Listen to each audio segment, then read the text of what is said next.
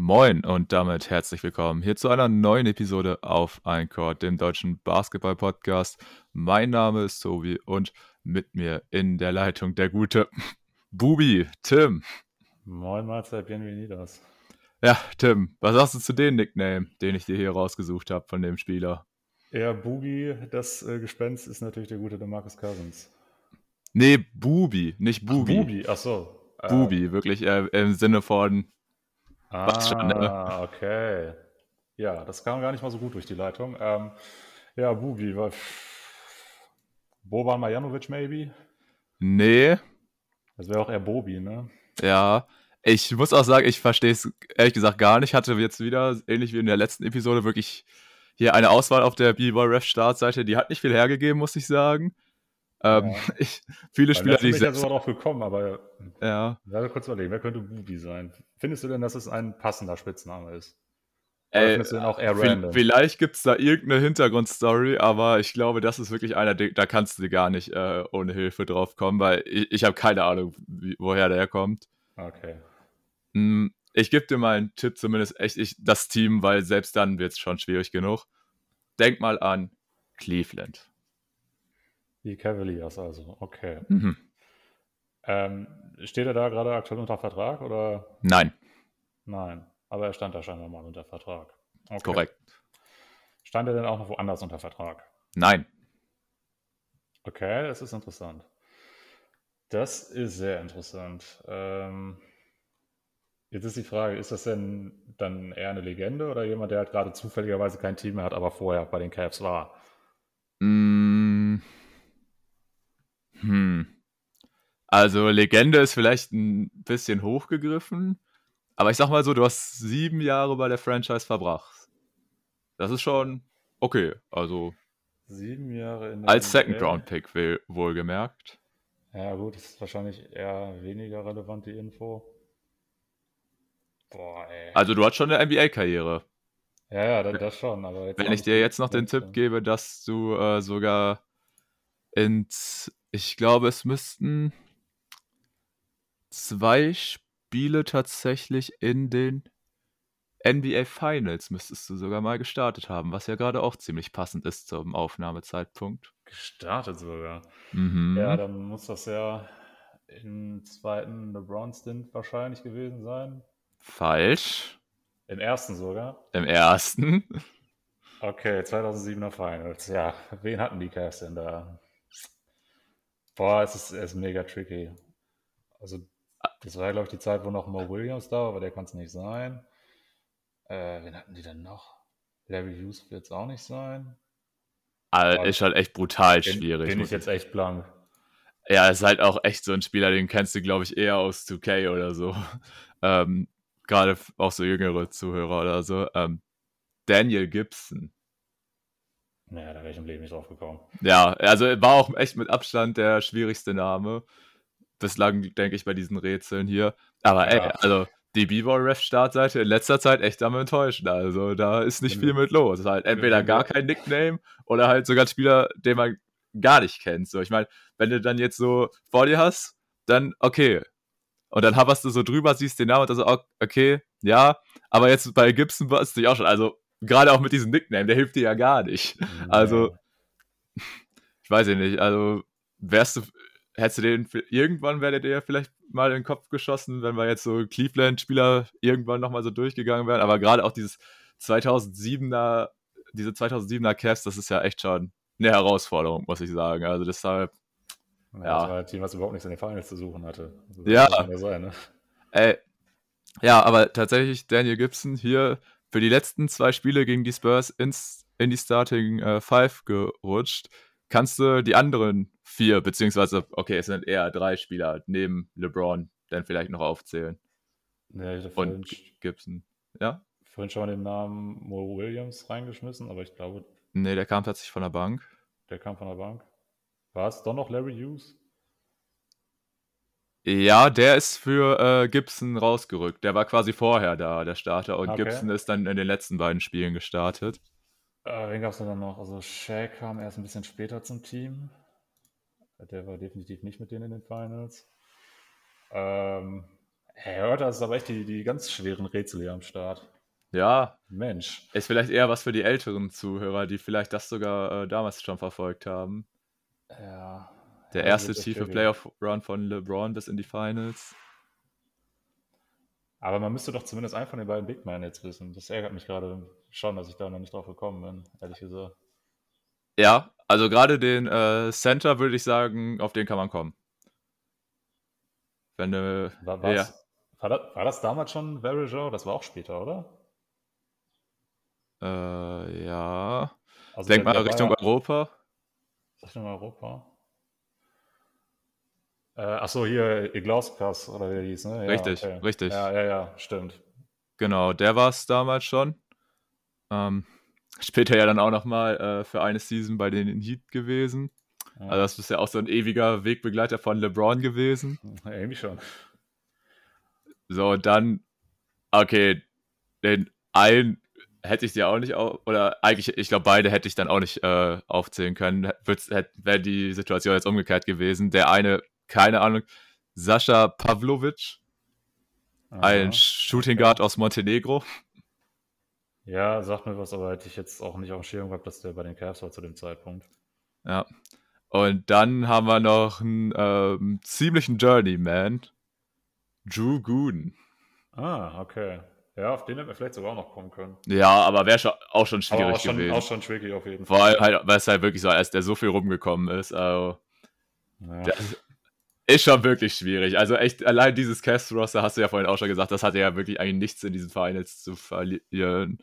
Aber man muss sagen, es passt so ein bisschen auf die aktuelle äh, Finals-Konstellation auch, ne? Also, deswegen Ja. fand, fand ich schon so ein bisschen, hat es dann auch, also, ja, bisschen zumindest passt es noch dazu. Aber bevor wir uns jetzt äh, gleich den aktuellen Finals widmen, rund um die Denver Nuggets und die Miami Heat, erstmal natürlich die Frage, Tim, wie geht's dir denn überhaupt an diesem doch sehr sonnigen Freitag? Ey, es geht mir super. Also, wie könnte es mir schlecht gehen? Du hast gerade schon gesagt, es ist ein sonniger Tag. Das Wetter ist jetzt wieder deutlich besser, als wir es in den letzten Wochen oft gesehen haben. Also geht dann schon deutlich mehr Richtung Sommer und wir haben gerade die NBA Finals und mein Lieblingsteam ist dabei. Also, komm on, was kann da großartig schiefgehen? Ja, das stimmt, das stimmt. Also das ist, war auch mehr so eine äh, rhetorische Frage, weil ganz ehrlich, wenn, du gerade nicht happy bist, äh, wann sonst, ne? Also ist ja wirklich gerade sehr, sehr viel Gutes da am Laufen. Deshalb, Absolut. ja, würde ich sagen, können wir dann eigentlich auch schon sofort reingehen oder hast du vorab noch ein bisschen was? Äh, über Ja, was wie geht's dir denn überhaupt? Da haben wir auch noch nicht drüber gequatscht. Ja, okay, das stimmt. Ähm, ja, ich muss sagen, mir geht's auch gut. Hab's ja auch schon häufiger gesagt, dass es bei mir auf jeden Fall auch immer so ist. Ist Sommer, ist es warm, dann geht's mir grundsätzlich schon mal deutlich besser als im Winter. Und du hast ja auch schon angesprochen, das Ganze hängt ja auch irgendwie immer so ein bisschen auch bei der NBA zusammen, weil wir sind dann immer in der geilen Phase, immer wenn gutes Wetter ist und so. Ne? Deshalb, äh, was jetzt echt noch fehlen würde, wäre so wirklich dann auch selbst in den Finals noch so einmal zumindest in einem Spiel so eine Tip-Off-Zeit zu einer geilen deutschen Zeit. So richtig Primetime, wo du am besten noch irgendwie draußen oder so sitzen könntest. Das wäre noch ein Traum. Aber ich glaube, das werden wir nicht sehen äh, in den nächsten Jahren. Vielleicht irgendwann mal, aber wahrscheinlich auch eher schwierig. Aber nee, also dementsprechend geht's mir auch richtig, richtig gut.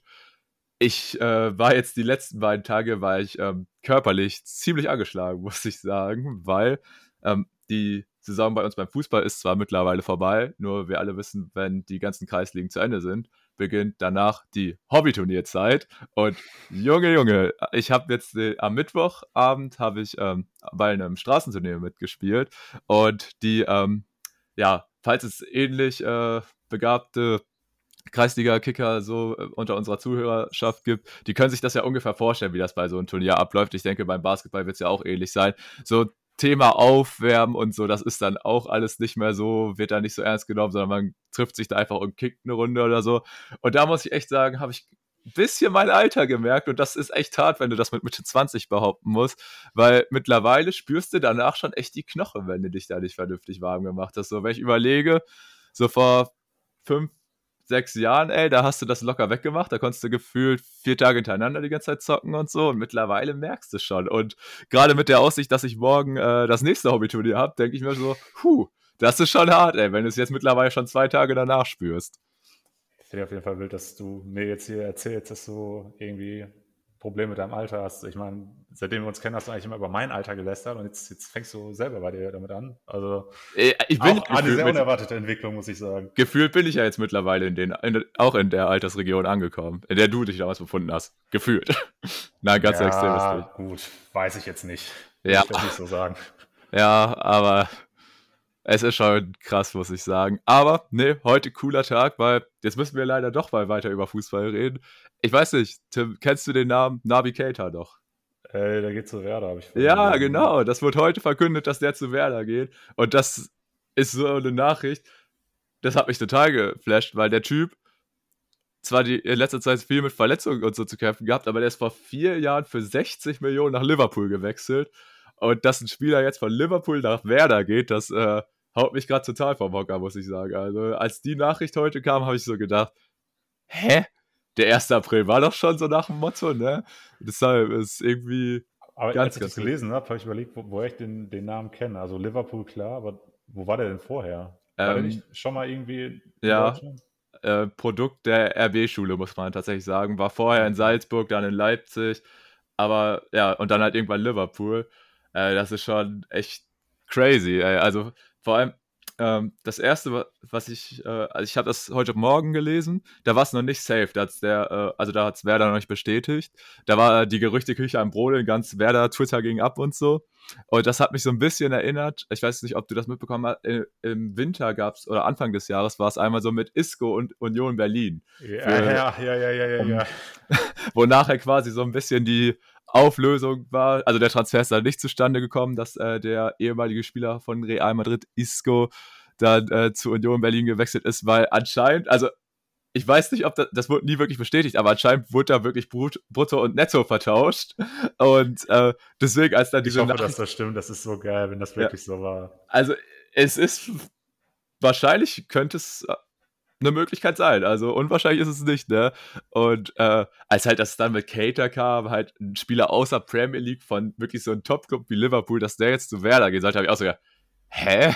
Also hab ich, ich habe ehrlich gedacht, das wird so eine Isco-Nummer, aber nee, jetzt wurde es bestätigt und jetzt ähm, wechselt ein Champions League-Sieger zu Werder Bremen und das äh, macht mich ein bisschen sprachlos, weil ich denke gerade zurück, wir haben den Podcast ja sogar schon gemacht, damals als äh, Werder abgestiegen ist, damals in die zweite Liga, vor zwei Jahren und äh, Wir ja, haben jetzt, Tag eine Folge aufgenommen, das weiß ich noch. ja, und Du äh, warst nicht so gut gelaunt. ja, da war ich richtig fertig, ey, und da habe ich auch schon echt gedacht, das wird jetzt gar nichts mehr und Da musste ich noch die Anmoderation machen. So wild war das Ja, damals. äh, es war eine harte Zeit, es war eine richtig harte Zeit und ey, jetzt stehst du oder sitzt du hier zwei Jahre später und äh, ja, kannst dir einen Champions League-Sieger in deinen Reihen begrüßen. In der Zwischenzeit mit Niklas Füllkrug noch so den äh, deutschen Nationalstürmer jetzt alles in deinen Reihen und so. Also, ey, gerade sind gute Zeiten, Werder-Fan zu sein und das macht mich glücklich, weil wenn es zumindest hier das Lieblingsteam in der NBA nicht liefert, ist es immerhin gut, wenn es dann beim Fußball läuft mit der Favorite-Mannschaft. Aber um jetzt auch mal nach ungefähr einer Viertelstunde Anfangszeit mal wieder den Weg zurück zum Basketball zu finden, bei deinem Lieblings-NBA-Team läuft es ja dafür immerhin gerade. Und da das hier ja auch ein schöner Basketball-Podcast ist, sollte man, denke ich, jetzt auch äh, den Fokus darauf lenken. Ja, würde ich sagen. Ich denke, das wird auf jeden Fall Zeit. Ich weiß gar nicht, wann wir das letzte Mal so lange über was anderes geredet haben als Basketball. Wobei, fairerweise, ja. das Rätsel hat auch lange gedauert. Das, Ja, das, das war ja trotzdem auch, das ist ja trotzdem auch irgendwo Basketball, das muss man ja, auch sagen. Das, das Rätsel hast du ja auch freundlicherweise so dermaßen ausgeweitet, dass ich erstmal zeigen konnte, wie wenig ich mich mit den 2007er Cavs auskenne. Ähm, ja, aber warum nicht? Kann man zwischendurch auf jeden Fall mal machen, denn du hast ja auch gesagt, irgendwie hat es ja ganz gut reingepasst, denn heute steht der Finals Talk an. Drei Spiele haben wir bereits gesehen von den diesjährigen Finals zwischen den Nuggets und den Heat. Es steht 2 zu 1 für meine Nuggets und ähm, ja, weiß ich nicht. Also ich denke, das ist ein Ergebnis bisher, das ist jetzt nicht unbedingt überraschend. Aber als Fan kann ich auf jeden Fall sagen, das macht bisher unfassbar viel Bock. Und auch wenn es zwischendurch mal so ein paar Phasen gibt, wo du denkst, boah, irgendwie tut es gerade ein bisschen weh, was ich sehe, denkst du dir ein paar Momente später immer wieder, boah, das ist so geil, was ich hier gerade sehe. Also es ist schon so ein bisschen dieses Wechselbad der Gefühle. Gerade das Spiel 2 hat mir als Nuggets-Fan schon unfassbar wehgetan. Aber ey, was wir auch für, für Einzelleistungen teilweise schon gesehen haben, sei es von Jokic oder auch von Murray, das ist so unfassbar brutal. Und auch wenn das zumindest auf mich so wirkt, dass in der breiten Masse diese Finals irgendwie nicht so das Ansehen haben bisher, wie es in den vergangenen Jahren teilweise war, kann ich sagen, ey, ich bin total froh, dass ich mir jedes Spiel bisher auch sogar live gegönnt habe. Denn äh, ja, haben wir in der letzten Folge gesagt, ist historisch für die Nuggets jetzt das erste Mal in den Finals zu stehen. Und die Chancen, den Titel zu gewinnen, sind ja auch unfassbar hoch, muss man ja auch fairerweise sagen. Ja, muss sich krass anfühlen, so als Fan, wenn man jetzt gerade auch zu diesem Zeitpunkt weiß, dass Stand zur Aufnahme, es sind nur noch zwei Siege, die das Favorite-Team vom Titel trennen, vom ersten in der Franchise gespielt. Genau, und noch die im Rücken und generell jetzt mit den Heim- und Auswärtsspielen. Ich meine, jetzt hat Miami ja schon eins in Denver gewonnen, jetzt gerade hat Denver eins in Miami gewonnen. Also haben beide auch schon gezeigt, dass das auch äh, an, auf äh, fremden Boden funktioniert. Ähm, muss sich schon krass anfühlen. Ne? Also generell finde ich schon ein bisschen heftig, wie Denver wirklich einfach durch diese Postseason so durchgeflogen ist. Ich glaube, jetzt diese Niederlage in Spiel 2 war ja auch die erste, die sie, oder das erste Spiel, was sie in Denver verloren haben. Ja, korrekt. Das ist ja auch schon echt eine brutal souveräne Leistung. Und ja, ähm, den Punkt, den du jetzt gerade angesprochen hast, finde ich auch interessant, dass ähm, die Finals teilweise so ein bisschen nicht den Credit bekommen, den sie sich vielleicht auch bislang verdient haben, wobei das natürlich auch immer ein bisschen schwierig ist, wenn erst äh, ja, drei Spiele gespielt worden sind. So richtig darüber diskutieren kann man wahrscheinlich auch erst im Nachhinein. Aber das ist mir auch so ein bisschen aufgefallen, dass natürlich dann gerade auch so auf Twitter und so der Vibe so ein bisschen, ja, nicht so krass ist, wie man sich das vielleicht äh, wünschen würde bei den Finals. Habe ich mich auch gefragt, liegt es dann an den Franchises, dass das halt nicht zum Beispiel halt Celtics Lakers wären, was ja auch möglich gewesen wäre in der Theorie. Da wäre ne, natürlich auch gerade das mediale Interesse in den USA wahrscheinlich nochmal um einiges größer. Aber nichtsdestotrotz muss ich jetzt für mich auch sagen, klar, ich bin da ähm, nicht so involviert. Also nicht so, dass ich halt sagen würde, ey, da spielt jetzt zum Beispiel ein Lieblingsspieler von mir oder so, oder ein Lieblingsteam von mir, aber so aus neutraler Sicht, ich finde es total cool so. Klar, du hast die hochfavorisierten Nuggets gegen die eher Underdogs Heats, aber da bin ich vorhin auch über einen interessanten Take äh, noch äh, gestoßen auf Twitter und zwar von guten Hassan, unterstrich äh, Coach Hamo, kennen bestimmt auch einige äh, von Jonathan, äh, jeden Tag NBA.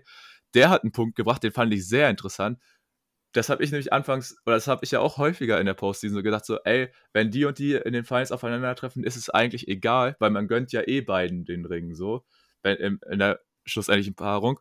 Und er hat den Punkt gebracht, irgendwo fehlt aber dann so ein Antagonist. Also irgendwo fehlt in so einer Story mhm. trotzdem jemand, gegen den man routen möchte, weißt du? Und das finde ich wirklich interessant, weil ich glaube, das ist sogar wirklich, vielleicht ist das gar nicht jedem direkt so bewusst, aber ich finde, er, er hat da schon einen Punkt, ne? Dass irgendwie man trotzdem, also klar, man möchte immer sein Lieblingsteam anfeuern oder halt irgendjemanden, den man supportet, aber genauso gerne möchte man eigentlich auch immer gegen eine andere Partei sein. Also das ist, glaube ich, das hat man lieber, als wenn es einem egal ist. Ja, das Weiß auf jeden nicht. Fall. Ich meine, das ist ja auch genau die Konstellation, die ja auch in der Filmindustrie eigentlich immer genutzt wird. Ne?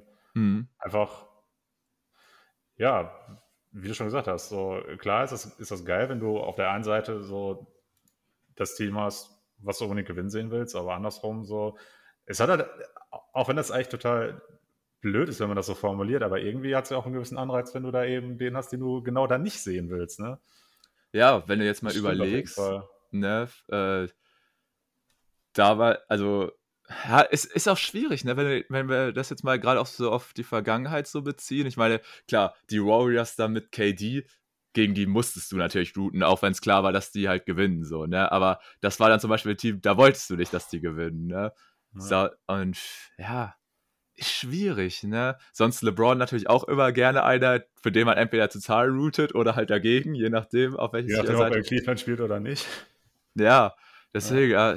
also ich sehe tatsächlich schon den Punkt, dass wenn du da so zwei Fanlieblinge äh, auch gerade so hast mit Jokic und äh, Butler, dass dann irgendwo fehlt so ein bisschen der Spice, muss ich sagen, weil das, da habe ich auch so ein bisschen über mich selber nachgedacht, muss ich sagen, weil ich habe auch so gedacht, ey, ob jetzt dann Tatum, Jokic, Butler seinen ersten Ring gewinnt, ist mir egal, gönn ich allen und so, ne? Aber tatsächlich wäre schon auch, also wären jetzt zum Beispiel die Suns in den Finals, ey, ich wäre der größte Miami Heat Ultra.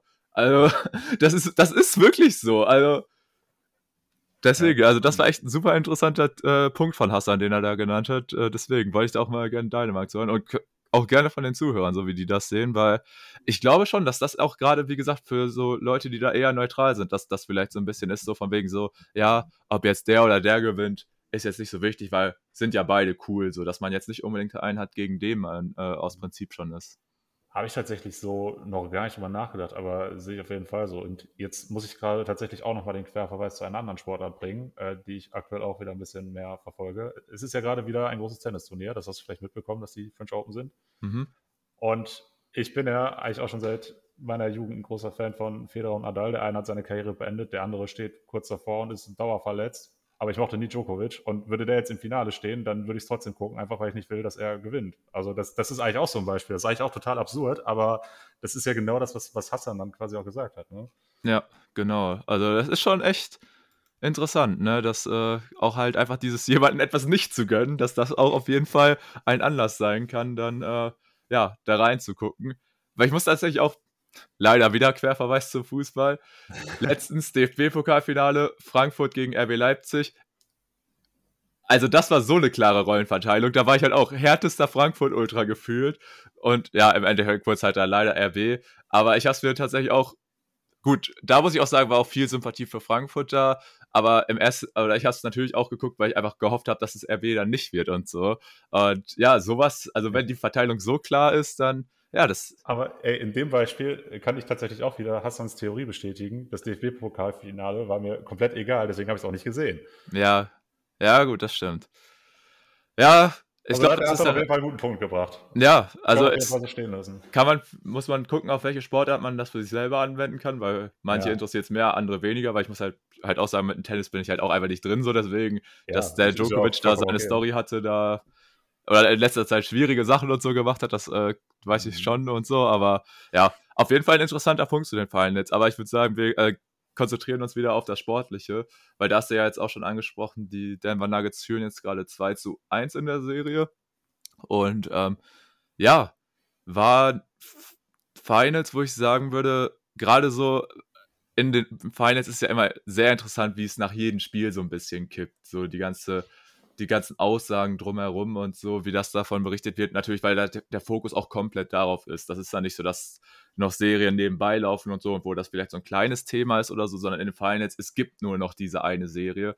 Und das dann halt da so, ja, so ein bisschen, äh, in welche Richtungen das dann geht und über welche Themen und so gesprochen wird, finde ich dann interessant. So, weil gerade nach dem ersten Spiel war ja, ich will jetzt nicht sagen, der Denver-Hype war extrem oder so, aber es war halt schon so, okay, ja, die haben ihre Favoritenrolle jetzt so erfüllt und so.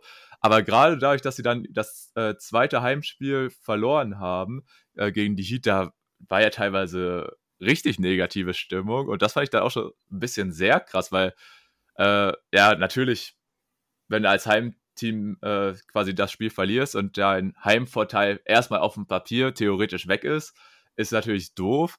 Aber ich fand, da war gerade nach Spiel 2 war es schon sehr negativ und natürlich lief auch nicht alles gut äh, bei den Nuggets in dem Spiel, das muss man auch klar ähm, so nennen.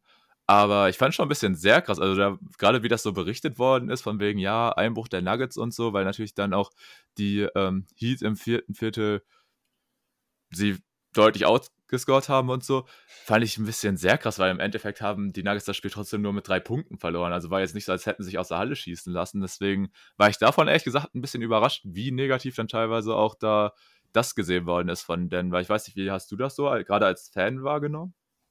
Ja, ich fand eigentlich auch schon in Spiel 1, dass die Nuggets jetzt auch noch echt weit davon weg waren, eigentlich ihr bestes Spiel zu machen. Aber man hat zwar das erste Spiel ja klar gewonnen sogar, deswegen, das hast du gerade auch gesagt, viele dann eben der Meinung waren, ja gut, die Nuggets werden ja Favoritenrolle-Recht etc. Ähm, ich fand es tatsächlich gar nicht so gut. Ich, das waren irgendwie, ich glaube, man hatte insgesamt eine Dreierquote von 29 Prozent oder so im ersten Spiel, wo ich auch dachte, ja, okay, also das kann jetzt auch kein Dauerzustand bleiben. Und ich kann mir halt vorstellen, dass eben das auch so ein bisschen damit reingespielt hat, dass man dann nach Spiel 2 gesagt hat, ja, weiß ich nicht, sind die Nuggets vielleicht auch nicht so krass, weil irgendwie ist es halt total komisch, weil die Heat ja auch ja, wenn man jetzt die Timberwolves streicht, eigentlich wahrscheinlich sogar der schwächste Gegner personell sind, den man bisher hatte in den ganzen Playoffs, aber man tut sich am schwersten gegen die. Aber das trifft ja auf alle anderen Teams irgendwie auch zu. Grüße gehen raus nach Boston zum Beispiel oder nach Milwaukee. Deswegen, ähm, Ja, weiß ich nicht. Also ich, ich gebe auf jeden Fall recht. Ich war auch ein bisschen überrascht, dass es so negativ war, denn wenn wir ehrlich sind, jedes Team hat ja dann auch mal einen richtig schlechten Tag. Und in Spiel 2, finde ich, hast du das halt über weite Strecken auch gesehen. Denn du hast ja jetzt gesagt, man hat am Ende nur mit drei Punkten verloren. Der Weg dahin war ja aber so ein, ich finde, den muss man schon drauf eingehen. Es wäre dann so, dass Anfang des vierten Viertels dann Doug Robertson gesagt hat, okay, ich nehme jetzt auch mal in der Serie teil und zeige auch mal, warum man mir mal einen dicken Vertrag gegeben hat. Haben ja ein paar Leute schon wieder vergessen. Da ist man dann Anfang des vierten Viertels auch erstmal ein bisschen weggelaufen. Dann kam die Nuggets zuerst wieder an, als das Spiel eigentlich schon so ein bisschen entschieden war. Deswegen, ja, täuscht das vielleicht am Ende doch ein bisschen darüber hinweg, was man dann da als Ergebnis sieht. Ähm, ja, aber ich würde auf jeden Fall zustimmen, dass viele das dann doch ein bisschen zu negativ bewertet haben. Denn ich meine, man darf ja auch nicht vergessen, was die Nuggets dann auch im Verlaufe der Player schon so gezeigt haben an Leistung. Ne? Ich meine, die Lakers hatten überhaupt keine Chance gegen die, die Suns im Endeffekt auch nicht wirklich. Und das waren ja dann auch Teams, die personell nochmal krassere Spieler in ihren Reihen haben als die Heat. Ne? Deswegen, also das, das war dann schon extrem viel Recency Bias, würde ich sagen. Ja, ist vielleicht dann auch eher daran geschuldet, dass es halt, wie gesagt, so diese klare Rollenverteilung gibt. Auf der einen Seite hast du halt eben den First Seed aus dem Westen, der so gnadenlos durchmarschiert ist. Und auf der anderen Seite halt wirklich die Heat, wo teilweise ja auch schon die ganze Zeit gesagt worden ist, boah, eigentlich fehlen da noch so richtig viele Spieler, damit die da überhaupt ein ordentliches äh, Line-up aufs Parkett stellen können. Aber klar, natürlich irgendwo was überraschend, dass dann halt Denver eins der beiden Heimspiele verliert. Aber sie haben sich ja dann im nächsten Spiel ähm, sofort, ja, quasi das wieder äh, auf Null zurückgesetzt. Fühlen jetzt ja, wie du schon gesagt hast, mit 2 zu 1 in der Serie. Und ich bin eigentlich auch guter Dinge, dass sie das im Endeffekt jetzt für sich entscheiden werden. Weil ich finde, das hast du auch in dem Spiel gemerkt. In diesem Spiel 2 ist ja wirklich sehr viel auch für Miami gut gelaufen. Ich glaube, sie haben fast 50 Prozent von der Dreierlinie getroffen. Das wird auch nicht in jedem Spiel äh, so replizierbar sein. Klar, wenn du die Dreier dann einfach offen abgibst, wie es teilweise passiert ist in dem Spiel von den Nuggets, dann können dir Schützen wie Struce und Robinson, die natürlich auch Potenzial haben, heiß zu laufen, dass die dich dann theoretisch abschießen können. Das ist dann klar. Aber ja, selbst wenn, hat Denver einfach aktuell wahrscheinlich einen der besten Two-Man-Punches der Playoff-Geschichte schon fast, weil wenn du siehst, was da Jamal Murray und Nikola Jokic auf Seiten der Nuggets abliefern, das ist der absolute Wahnsinn. Also äh, Murray hatte in Spiel 2 ein Hänger, kann man sagen. Nur 18 Punkte aufgelegt, nicht gut getroffen. Aber ansonsten sind die beiden ja wirklich die absoluten äh, ja, Leistungsträger bei den Nuggets, die einfach an diesen Playoffs alles richten. Und das ist saustark. In Spiel 2, was sie halt dann verloren haben, wurde danach auch so ein bisschen wieder dieses gesagt von wegen, ja, du musst Jokic zum Scorer machen. Das äh, ist quasi schon das Mittel, oder das ist der einzige Weg, ihn zu stoppen, dass er seine Mitspieler nicht einsetzt. Hatte nur vier Assists, was ja wirklich für Jokic quasi wahnsinnig schlecht ist. Ne? Natürlich trotzdem 41 Punkte aufgelegt. Ähm, aber ja, das kann ja auch nicht der, äh, der ähm, Weg sein, wenn du sagst, ja, okay, dann müssen wir uns vielleicht 41 Punkte einschenken äh, lassen und dann hoffen wir halt einfach, dass die anderen wieder kein Scheunentor treffen, weil das musste, muss man natürlich auch sagen, gerade MPJ ist ja gar nicht in der Serie drin, also die Fehler defensiv sind wieder deutlich schlimmer geworden und er trifft ja aktuell wirklich gar kein Scheunentor. Ähm, jetzt in den Finals in Spiel 1 noch 14 Punkte aufgelegt, Spiel 2 5 und in Spiel 3 2. Also, und die Minuten gehen auch immer weiter runter. Und das ja, die zwei Punkte in Spiel 3, die waren tough. Das war ein richtig kranker Bucket. Okay. Ja, ich habe es tatsächlich jetzt gerade gar nicht so auf dem Schirm, aber ich muss sagen, also von ihm bin ich jetzt gerade auch wahnsinnig enttäuscht, muss ich sagen, weil er ist eigentlich der dritte Teil der Big Three, zumindest wenn du dir die Verträge mal anguckst. Dann äh, für das Geld, was er da verdient, sollte er da auf jeden Fall deutlich mehr Leistung bringen. Aber so richten sich halt Nikola Jokic und Jamal Murray auf jeden Fall am offensiven Ende. Und defensiv, ja gut, machen es halt Gordon und KCP und dann halt die Browns von der Bank und auch Jeff Green in sein Alter hängt sich trotzdem immer noch richtig stark rein. Deshalb, ja, ähm, auf jeden Fall auch dann ein gutes Adjustment, sage ich mal, von Malone immer weiter die Porter-Minuten runterzuschrauben, weil ich glaube, das äh, wird dann auch der Weg zum Sieg sein. Weil wenn der Typ dir vorne keine Buckets bringt, dann hast du legitim wenig Grund, ihn spielen zu lassen.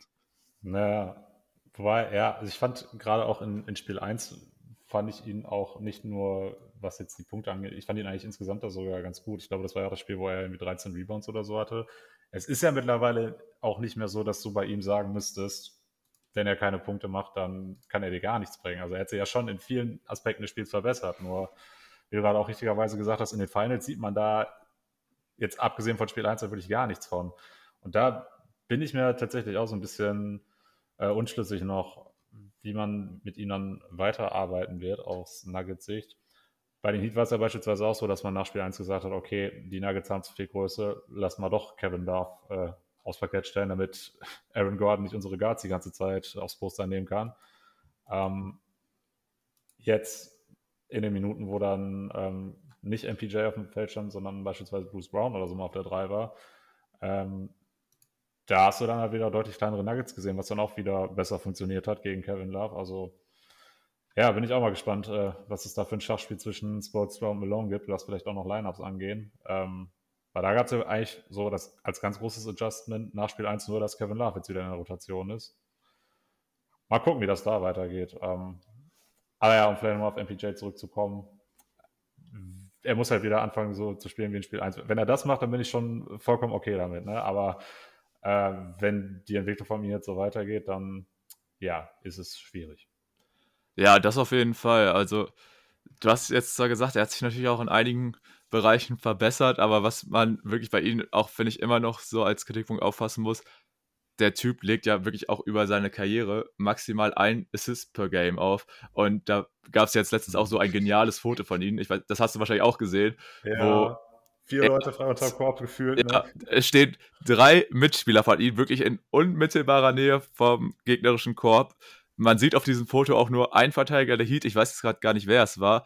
Und natürlich ist war es dann auch so perfekt geschnitten, dass man nur die Mitspieler und so sieht. Also da, es standen eigentlich noch weitere Heatspieler da, aber auf diesen Ausschnitt war es dann halt so, dass, das glaube ich daneben stand noch Jokic, Gordon und Murray. Und was macht Porter Jr.? Geht hoch zum Wurf. Und hätte wirklich, er hätte den Ball zu jedem der drei spielen können. Die hätten wirklich den einfachsten Wurf haben können. Und ich glaube, er hat den Wurf halt am Ende auch halt verworfen. Ne? Und da hast du dir auch so gedacht, boah, also da musst du zumindest so ein bisschen Übersicht haben, dass da jetzt vielleicht nicht der Move ist, dir selber den Wurf zu nehmen, sondern vielleicht auch noch mal den Ball zum Mitspieler zu spielen. Ich meine, klar, wenn du Nikola Jokic und noch einen Jamal Murray in dein Team hast, dann musst du jetzt nicht unbedingt die vielen Playmaking-Duties übernehmen, so, ne? Aber trotzdem, in so manchen Situationen, da denke ich mir auch so, boah, klar, irgendwo ist Porter ja auch so einer dieser, wenn er da mal was trifft, dann kann er dir natürlich auch so ein Spiel gewinnen, ne? Aber ich weiß es nicht. Er ist halt auch so ein Kandidat für mich. So, klar, irgendwo ist es wichtig, dass du mit Confidence in die Würfe reingehst und da nicht irgendwie Angst hast und die Würfe abgibst, weil du dich, weil du dich nicht sicher fühlst oder so, ne?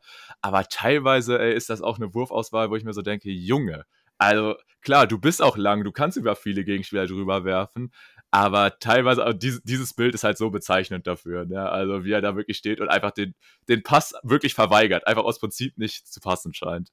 Ja, das war schon. Mit. Hast du eigentlich mitgekriegt, was ähm, Aaron Gordon nach Spiel 3 zu ihm gesagt haben soll? Nee, tatsächlich nicht. Also er ist wohl irgendwie zu ihm gegangen und hat gesagt, ach Junge, Kopf hoch, wart erstmal ab, was passiert, wenn, wenn die Monsters dir dein Talent wieder zurückgeben. so ein kleiner Anspielung auf Space Jam fand ich auf jeden Fall ganz cool. Stark, stark, Aaron Gordon. Ja, aber ist ja schon so, also wenn, hast du gerade gesagt, wenn er heiß läuft, dann kann er dir alle Lichter ausschießen. Es gibt so ein Zitat von ihm, das ist wahrscheinlich auch halt einfach so, so MPJ-mäßig komplett überzogen, aber er meinte mal, äh, er wird sich auch easy zutrauen, mal 50 Prozent über eine ganze Saison von der Dreierlinie zu treffen, weil er in der Highschool auch mal 75 getroffen hätte. Wird natürlich statistisch, äh, statistisch nicht erfasst, aber ja, wird wahrscheinlich so gewesen sein. Denn äh, MPJ hat ja noch nie merkwürdige Sachen gesagt oder so. Ja. Ähm, aber ja, also wie gesagt, also wenn er daran anknüpfen kann, was wir in Spiel 1 von ihm gesehen haben, dann ähm, bin ich vollkommen okay mit ihm und wenn nicht, dann ähm, ja, kann von mir aus auch äh, Christian Brown dauerhaft äh, der, der dritte Mann in der Rotation sein. Das hat ja auch schon mal ganz gut funktioniert in Spiel 3. Also von daher, Optionen sind ja im Zweifel da. Auf jeden Fall. Und da sprichst du auf jeden Fall auch schon wieder einen guten Namen an. Denn Christian Brown mit seinen 15 Punkten in Spiel 3 und einfach 7 äh, von 8 aus dem Feld. Tatsächlich auf Platz 10 der Rookies mit den meisten Punkten in den NBA Finals, was natürlich auch wieder so eine Statistik ist, eh schon schwierig, sage ich mal, weil welcher Rookie steht unbedingt in den Finals. Aber was ich ganz interessant fand, war, wenn du dir dann die Statistik angeguckt hast, war, ist ein Name aufgetaucht, der tatsächlich auch in dieser Serie irgendwann vielleicht doch nochmal Faktor spielen könnte, nämlich Tyler Hero, damals in den Bubble Finals für die Heat. Ich glaube, der war alleine dreimal oder so in dieser Top 10 vertreten. Und das ist halt auch noch so ein Name, wo ich mir auch denke, boah, ja, ist halt auch einer von diesen einfach gewissenlosen Shootern so. Vielleicht wäre das so einer, der den Heat jetzt auch helfen könnte. Weil. Ja. MPJ jetzt auf Nuggets Seite, das kann halt auch passieren, ne? Ja, oder das, ne? Aber mit, aber tatsächlich sehe ich bei den Heat halt einfach irgendwo noch so ein bisschen mehr den Bedarf nach so diesen Leuten, weil wir haben jetzt auch halt gerade schon Rob Robinson und Struce angesprochen. Irgendwo bist du halt auf diese Leute angewiesen, wenn du halt ein Spiel gegen diese Nuggets gewinnen möchtest, weil irgendwo müssen halt die Punkte herkommen. Dass Jimmy Butler halt auch nicht in jedem Spiel halt in diesen God-Modus schalten kann, das haben wir ja jetzt auch schon ein paar Mal jetzt gesehen in diesen Playoffs. Natürlich liefert er konstant trotzdem ab. Und bei Bam muss man ja ehrlich sagen, verhält es sich ein bisschen ähnlich wie bei Jokic. So, wenn du ihn zum Scorer machst, nimmst du das als Gegner, wenn Bam da in diesen Mitteldistanzwurf geht, weil du einfach weißt, er ist halt nicht besonders sicher damit. Und auch wenn er jetzt in dieser Serie über 20 Punkte auflegt, so der geborene Scorer ist er halt nicht. Und deswegen, also ja, ich glaube. Das ist halt nicht gut bei ihm. Ja, genau. So, so klar sagen.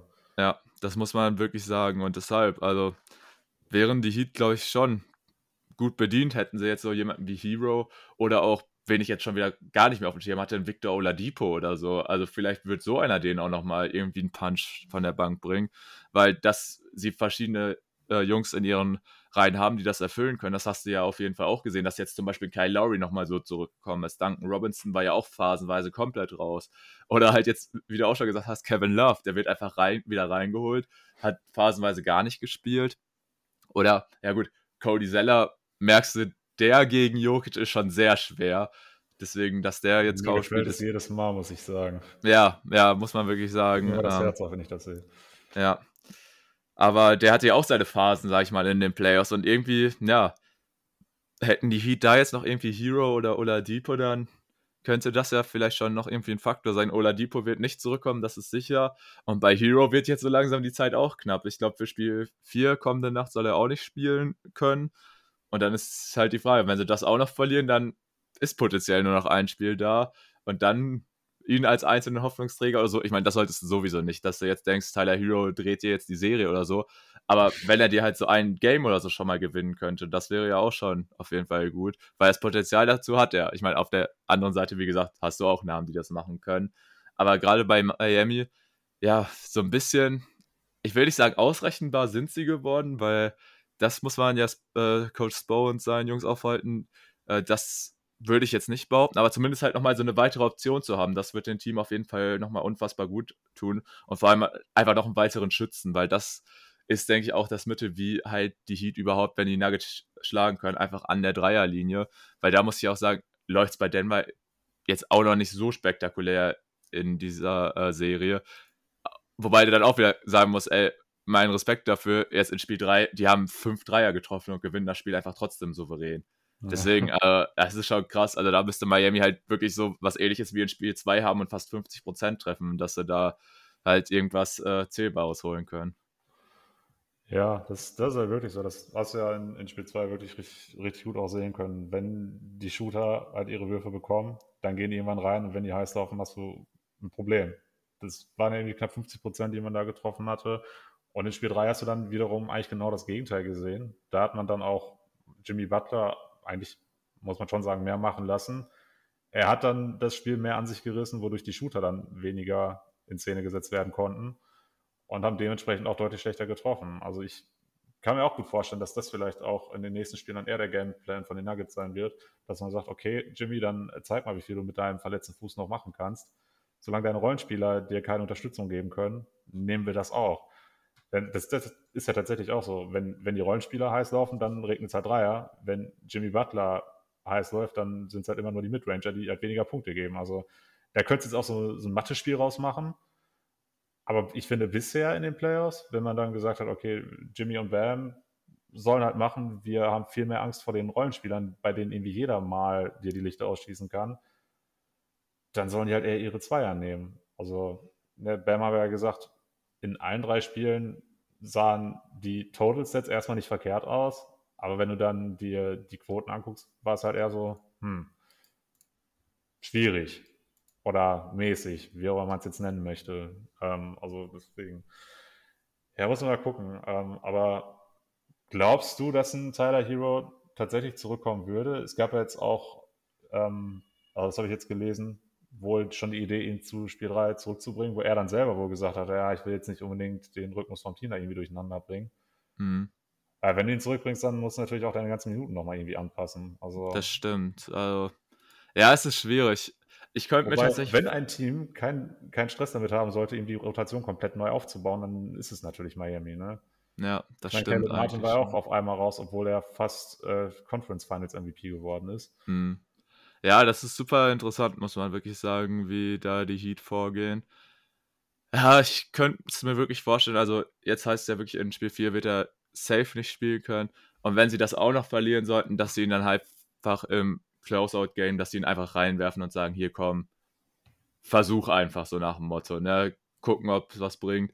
Vielleicht dann halt auch nur mit ein paar Minuten von der Bank und dann jagt er ein paar Würfe hoch und wenn sie halt nicht fallen, dann ist er nach fünf Minuten wieder runter und dann spielt er auch nicht mehr, so nach dem Motto.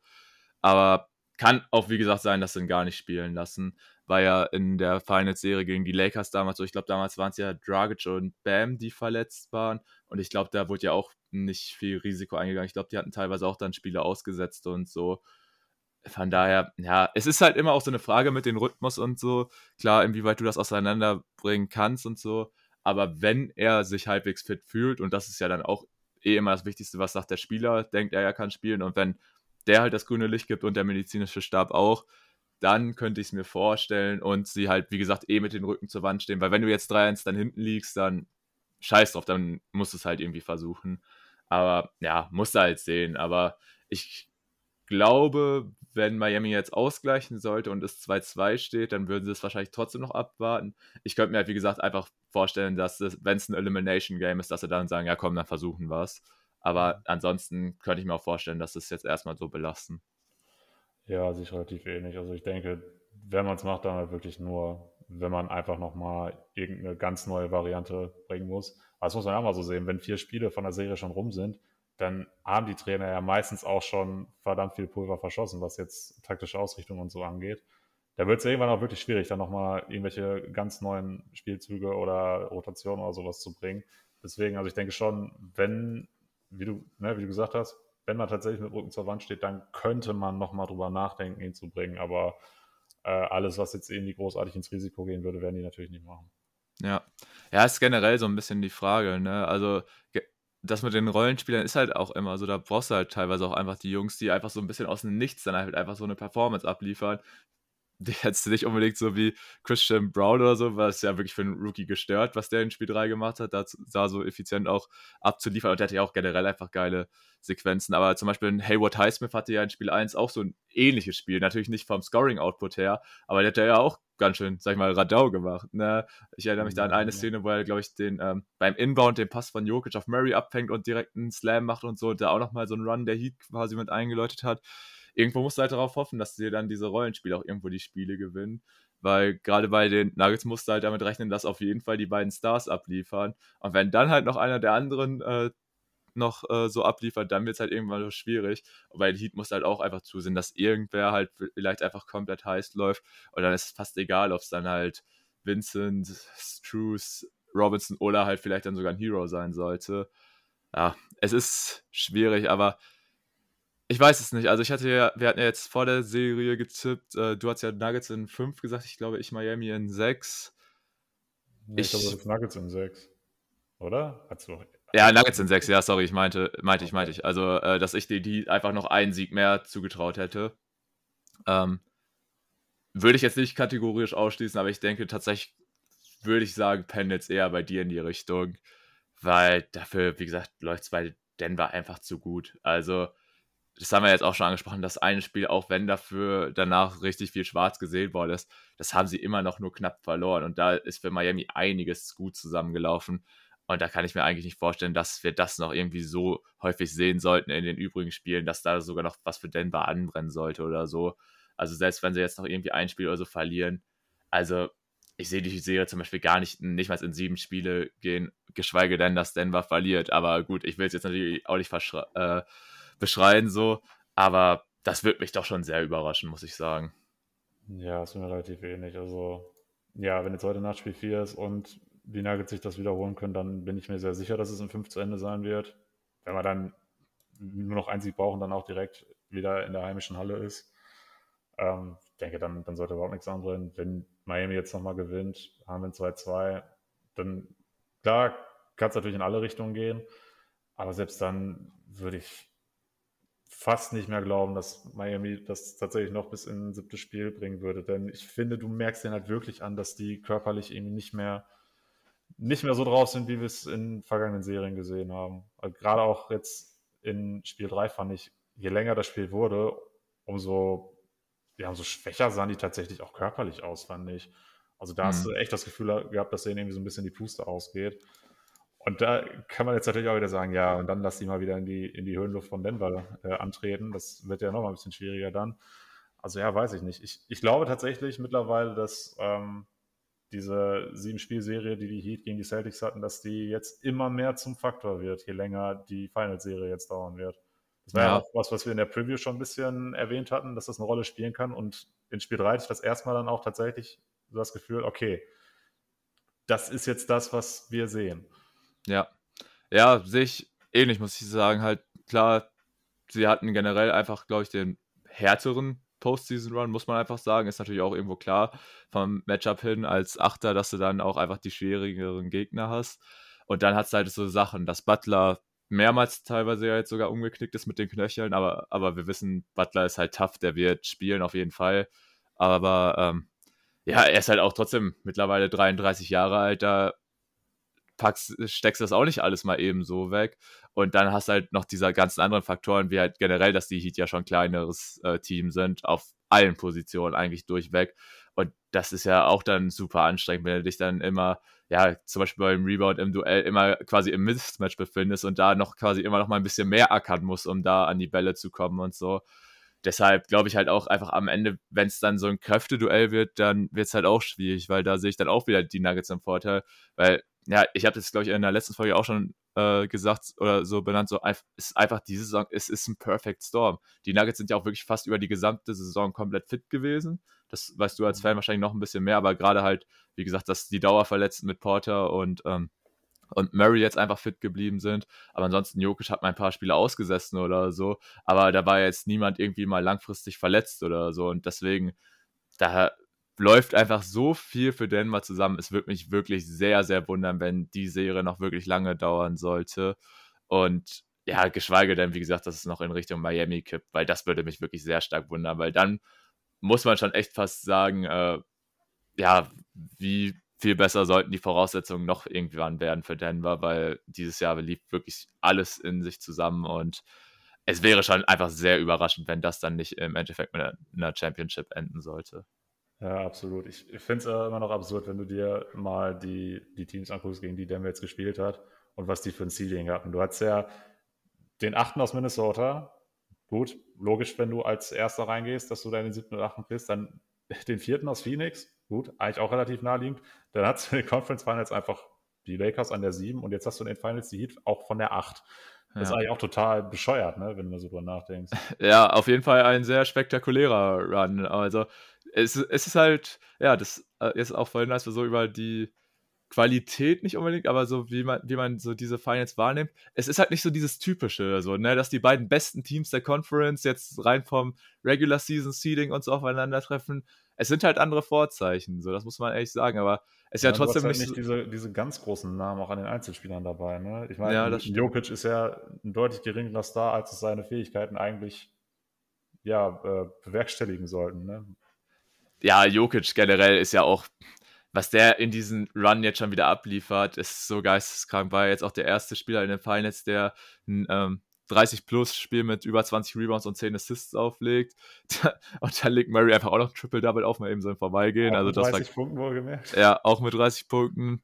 Kann man auch mal machen. Das gab es ja sogar noch gar nicht in der NBA, ne? Weder in der Regular Season noch sonst in den Playoffs, ne? Dass zwei Spieler 30 Punkte Triple-Double machen habe ich jetzt nicht recherchiert, aber so, kann ich mir sehr gut oder ja. glaube ich dir jetzt auch mal einfach so ich auf die glaube, Stelle. Ich glaube, äh, LeBron und Lonzo Ball, Ball waren vor, weiß ich nicht, vier, fünf Jahren oder so, dass auch die ersten Teammates oder so, die beide ein Triple-Double hatten im selben Spiel oder so, aber okay. da hatte dann Lonzo. Hat ja nicht vom Scoring-Output und so her, ne? Das ja. ist nochmal was anderes. Ja, es ist geisteskrank und jetzt auch, wo du gesagt hast, dass Jokic so von dem Faktor nicht so ein Star ist, wie es eigentlich mit seinen Fähigkeiten und so ist. Gerade jetzt auch, wenn du so diese Stats und so wieder alles siehst mit diesen Rekorden und Rekorden, die er da ja auch immer mit den individuellen Sachen und so bricht, da habe ich mir auch, da denkst du dir, glaube ich, auch so, ey, jetzt gerade, okay, also zumindest ist bei mir mittlerweile auch so bei Jokic, ich denke, als Fan ist wahrscheinlich noch mehr so, so, man liest jetzt einfach nur noch so diese Zahlen, man hat sich irgendwo auch so, ich will nicht schon sagen, dran gewöhnt, aber irgendwie schon, also es schockt einen einfach nicht mehr so, dass er diese geisteskranken Statlines auflegt und da denkst du dir wirklich, Alter, das ist halt wirklich irgendwie so nicht ganz auf den Level, aber es ist halt irgendwo so dieses Will Chamberlain, so, wo du dir teilweise auch halt immer diese Statlines anguckst und so, ja, gut, damals halt so und so, wie soll das heutzutage gehen und so. Aber gefühlt so bei Jokic, ich, kann ich mir auch vorstellen, dass in vielen, vielen Jahren denkt man sich so, was war das eigentlich für ein Spieler, der halt als Big Man natürlich diese Vorteile hatte mit der Größe und so, dass er da natürlich Vorteile beim Scoring und auch bei den Rebounds und so hat, aber dass der diese Playmaking-Fähigkeiten noch hat, ja. dass der einfach in der Postseason Leader in den Punkten, Rebounds und Assists ist, was es davor ja auch noch nicht gab. Also ich glaube, Jokic liefert gerade so eine geisteskranke Performance ab und ich glaube, es ist einfach so dieses wenn man im Moment ist, man braucht, man muss sich das einfach richtig oft nochmal vor Augen führen, was man da gerade einfach zu Gesicht bekommt. Weißt du, wie ich meine? Ja, auf jeden Fall. Also mittlerweile kannst du ja wirklich sagen, er ist quasi Chris Paul im Körper von Moses Malone oder irgendwie sowas in der Art. Denn das, das ne, wir sprechen immer von den ganzen Triple Doubles, die er macht. Ähm, da gab es jetzt auch viele, die dann sowas gesagt haben wie, ja gut, also die anderen Spieler, die jetzt irgendwie 30, 20 und sowas auflegen konnten, die hatten halt nicht diese Passfähigkeiten, aber selbst das gab es ja auch nur unfassbar selten, ne? wenn wir jetzt nochmal zu Spiel 3 gehen. Das hat ja auch ähm, Lorenzo ganz gut ausgeführt im Pod bei Jonathan. Der sagte auch, also das letzte Mal, dass es überhaupt ein 30-20-Spiel gab in den Finals, da bist du eigentlich auch schon irgendwo in den 80ern, 70ern oder so. Selbst das ist ja schon außergewöhnlich. Und dann hast du eben noch da, na, wie gesagt, diese mittlerweile bei ihm ja gar nicht mal ungewöhnlichen 10 Assists, die, die erwartest du mittlerweile sogar fast von ihm, ne? weil er halt wirklich immer den freien Mann sieht, einfach zwei Schritte weiter denkt als alle Gegenspieler gefühlt. Und dazu hat er eben auch die Gegenspieler, die in verschiedensten, ähm, in verschiedensten Spielzügen einfach zu Punkten kommen können. Sei es jetzt der Dreier, da hast du mit Jamal Murray natürlich einen absoluten Sharpshooter, der auch, das will ich gerade auch mal kurz erwähnen, immer genau in den richtigen Momenten dann wirklich den Dreier getroffen hat. Immer dann, wenn die Heat irgendwie angefangen haben zu rollen, dann, ja, gab es halt direkt den Konter. Äh, dann hast du aber natürlich auch so einen Spieler wie Aaron Gordon, bei dem auch immer viele sagen, ja gut, den kannst du halt irgendwo draußen stehen lassen, ja, ist aber auch irgendwo gefährlich und der mit Dampf zum Korb geht, dann findet Jokic den auch immer irgendwo in der Luft. Also ja, er hat halt natürlich auch einfach, ja, was ist schon perfekt, aber auf jeden Fall das nahezu optimale Team um sich rum, was den Supporting Cast angeht, was ihn natürlich auch nochmal ein bisschen leichter dann macht, solche Zahlen ja. aufzunehmen. Mittlerweile auf jeden Fall, also das muss man wirklich sagen und wie gesagt, mich freut es halt irgendwo so ein bisschen, dass man das halt jetzt auch einfach mal zu sehen bekommt und nicht wie in den vergangenen beiden Saisons, wo Jokic halt auch schon auf diesem geisteskranken Niveau gespielt hat, aber halt einfach, ja, das Team um ihn herum halt einfach nicht fit genug war, muss man ja wirklich einfach sagen, dass das das Problem war und dass er dann deswegen so früh in den Playoffs rausgeflogen ist, weil ansonsten hätte wahrscheinlich die Nuggets schon zu den Zeitpunkten eher als richtig große Gefahr ansehen können.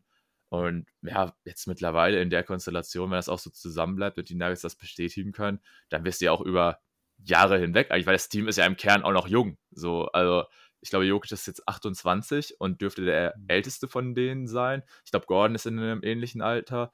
Und ich glaube, so Murray und Porter, die sind eher noch so Mitte 20 rum. Aber da bin ich mir jetzt auch ja.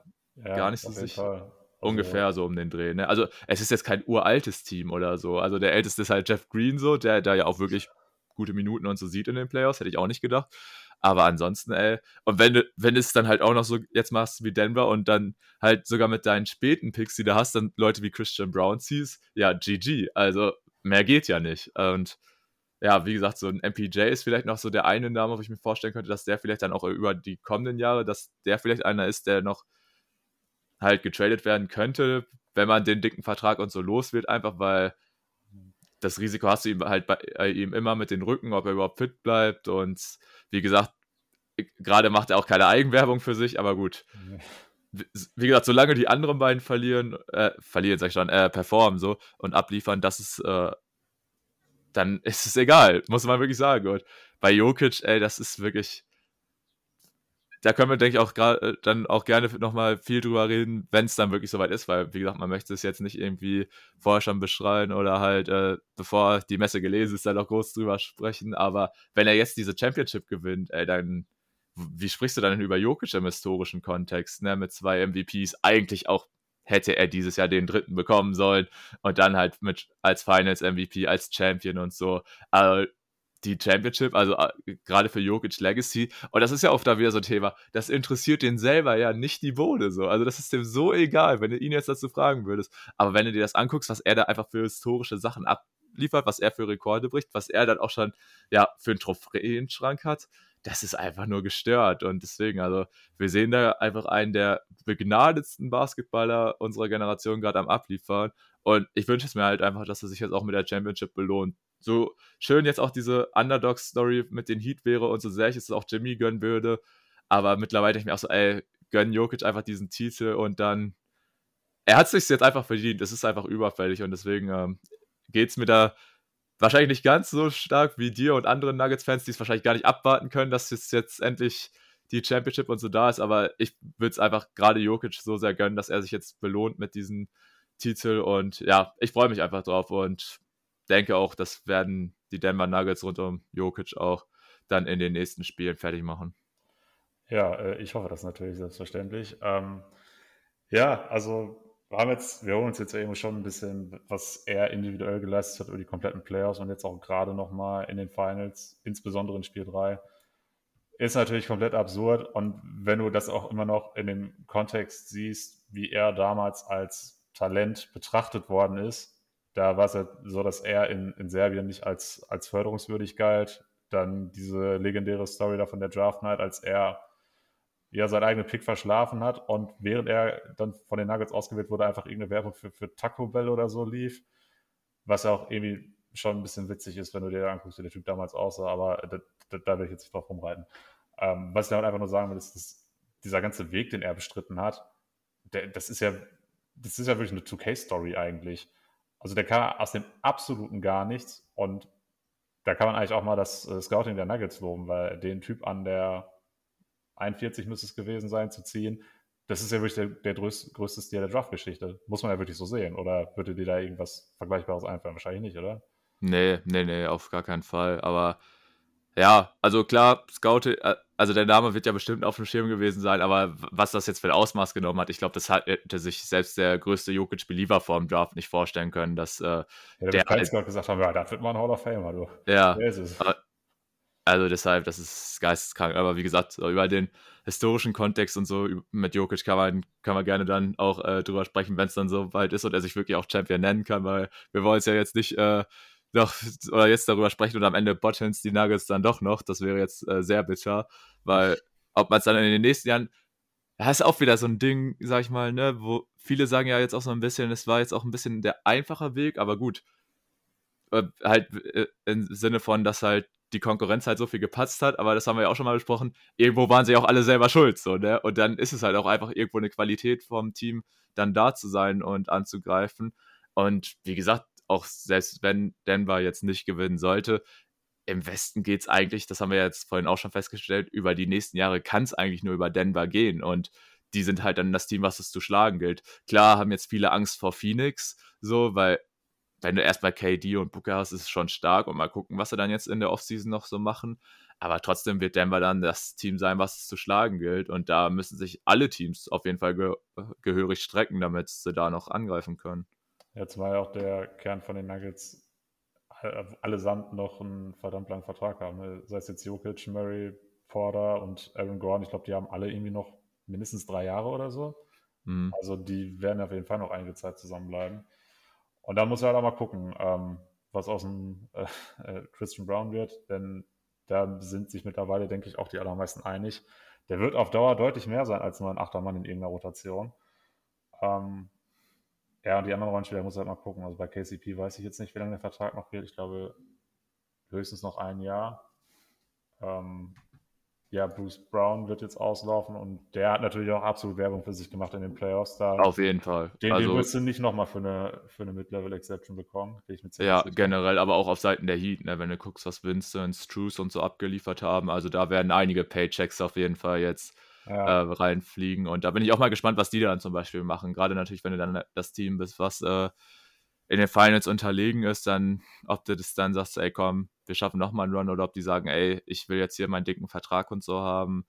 Es wird auch interessant zu sehen sein. Oder aber natürlich auch Brown, wenn jetzt die Nuggets gewinnen sollten, ob man sagt so, ey, jetzt habe ich meinen Ring, jetzt ist mir alles egal, jetzt nehme ich auch einen dicken Vertrag. Oder ob er sich sagt, ey komm, lasst es uns nochmal versuchen und so. Das ist natürlich bei jedem Spieler dann auch wieder individuell, ne? Aber jetzt gerade natürlich auch, wenn Denver dann amtierender Champion sein sollte, natürlich werden die dann auch interessant sein für die, sag ich mal, klassischen Ring Chaser. Ob die dir dann noch so viel bringen in der Rotation und so, muss man abwarten können, ne? Aber wer weiß, also kann ja immer mal sein. Und dass dann Coach Malone auch, sag ich mal, teilweise weiß, wie er die Spieler einzusetzen hat, das siehst du ja dann an einem Beispiel von Jeff Green. So, also ich weiß nicht, ob der in so vielen anderen Playoff-Rotationen noch seinen Platz gefunden hätte oder ob man einfach gesagt hätte, ey, der ist zu alt, der ist 37 oder so. Äh, mit dem können wir den können wir nicht gebrauchen, so nach dem Motto, aber. Ey, der macht so einen stabilen Job, wenn mal Jokic oder Guard eine Pause kriegen. Das ist, das ist krank. Ja. Deshalb. Also, ich denke, da wird auf jeden Fall die Zukunft auch, egal wie es jetzt in den Finals ausgehen sollte, aber auch wenn natürlich, wenn sie es nicht gewinnen sollten, wäre es natürlich extrem enttäuschend, aber die Aussicht für Denver in, über die nächsten Jahre ist einfach optimal. Wenn du halt mit Jokic einen der besten Basketballer der Liga überhaupt jetzt hast hier äh, und ihn langfristig gebunden hast und die ganzen Coasters und alles noch, dann sieht es einfach nur gut für dich aus und muss sich auch gut anfühlen, ne? wenn, äh, wenn du weißt, dein Team wird über die nächsten Jahre, sollte nichts schieflaufen, sollten sie fit bleiben, dann halt auch einfach, ja, immer einer der Top-Favoriten auf dem Titel sein wird, ne? Das auf jeden Fall. Also wir haben ja in den letzten Jahren schon immer gesehen, dass das Team in der Regular Season alles irgendwie in Stücke reißen kann. Playoffs waren immer so, hm, gut. Wenn, wenn die Verletzungen nicht da gewesen wären, hätten wir natürlich vielleicht schon früher von einem Nuggets-Team als Contender gesprochen. Aber ja, diese Gewissheit, was da tatsächlich passieren kann, wenn die alle fit bleiben, das ist echt ein Träumchen. Das ist schon echt stark, ey. Und wie gesagt, diese langfristige Aussicht, ne, wenn du halt guckst, so, also gerade so so Leute wie LeBron und KD und so, die werden ja alle schon noch älter und so und so vor allem den jungen Teams musst du auch erstmal gucken, weil dass der ein Wundertalent so reicht, um äh, einen riesen Run hinzulegen, siehst du ja bei dem Mavs und Luca, das ist dann auch nicht einfach so ein, ein Selbstläufer und so, deshalb, also gerade wenn du in den Westen guckst, es wird nur noch über Denver gehen. Das, deswegen finde ich ja auch diesen Weg, den Denver gewählt hat, so unfassbar geil, dass man ja jetzt nicht irgendwie gesagt hat, ja, wir traden jetzt hier für diesen All-Star und versuchen hier noch den irgendwie da an Land zu ziehen und so. Das hat man ja gar nicht gemacht. Das ist ja einfach komplett natürlich gewachsen, ne? weil man verdammt viel richtig äh, beim Draft gemacht hat. Und da ist Jogic natürlich das Paradebeispiel, aber das kannst du ja weiterführen mit, mit Murray, mit Porter Jr., wo man dann auch die Eier auf den Tisch gelegt und gesagt hat, ey, das ist mir egal, was die, was er für eine Verletzungsgeschichte hat. Wir wissen, was er für ein Talent ist. Ähm, sei es dann jetzt ein Christian Brown aus dem letzten Jahr. Man hat einfach verdammt viel richtig gemacht und ich glaube, das ist halt auch auf längere Strecke gesehen deutlich vielversprechender, als immer mit irgendwelchen All-Star-Trades irgendwie zu hantieren. Denn das sind dann Spieler, die halt relativ schnell auch wieder weg waren. Ich meine, guck dir mal an, wie oft James Harden jetzt das Team gewechselt ist, seitdem er Houston verlassen hat, weil er ständig irgendwie irgendwann keinen Bock mehr hat. Oder bei KD ja letztendlich das Gleiche. Ne? Deswegen, also die, dieser Weg des natürlichen Wachstums, nenne ich ihn jetzt mal, ist, denke ich, auf jeden Fall ein Grund, warum man auch über die nächsten Jahre auf jeden Fall sehr zuversichtlich sein kann, dass das Team zum einen so zusammenbleibt und, na, wie gesagt, wenn man sieht, was halt eben möglich ist, dann kann man auf jeden Fall äh, auch hoffen, dass wir nicht nur einen Post-Season-Run sehen, der jetzt aussieht wie dieser bisher. Ja, davon ist auf jeden Fall auszugehen und wenn du dir auch so die Stimmen aus dem Umfeld anhörst, so Murray hat es ja auch gesagt, für ihn war es einfach enorm wichtig, dass so die Nuggets diesen Vertrauensbeweis ihn auch so gegeben haben, weil er ja wirklich auch dann Angst hatte, nach dem Kreuzbandriss getradet zu werden und dass die Nuggets gesagt haben, so nein, wir traden dich nicht, mach dir keine Sorgen und so. Und ähm, ja, sehe ich auf jeden Fall auch ähnlich wie du, weil dieses, ja immer dieses, ich, diese Kurzschlussreaktion, wie es jetzt zum Beispiel die Mavs halt mit Kyrie und so gemacht haben, das machen halt viele Teams so, dass die wirklich nur sagen, ey, wir sind jetzt hier Win Now und so. Und wo landest du mit deinem Win Now und dann nicht was im Play-In? So, weil, äh, weil es von der Teamkonstellation da nicht passt. So. Also klar, die Mavs sind jetzt immer das einfache Beispiel und so, aber wie es halt auch ja, schon gesagt hast. auch andere, wie die Lakers mit der ja. Westbrook-Nummer. Ja, die, genau so. Das Superteam in, in Brooklyn, ja gut, das hätte ein Jahr fast gereicht, aber. War, wobei sie waren immer noch erst in der zweiten Runde, also es hätte noch mehr zusammenlaufen müssen. Aber ich sehe schon, was du meinst. Also ja. wenn sie das gewinnen, kommen so, denke ich, auch in die Finals und wer weiß, das ist halt dann wieder so ein What-If, so, ne?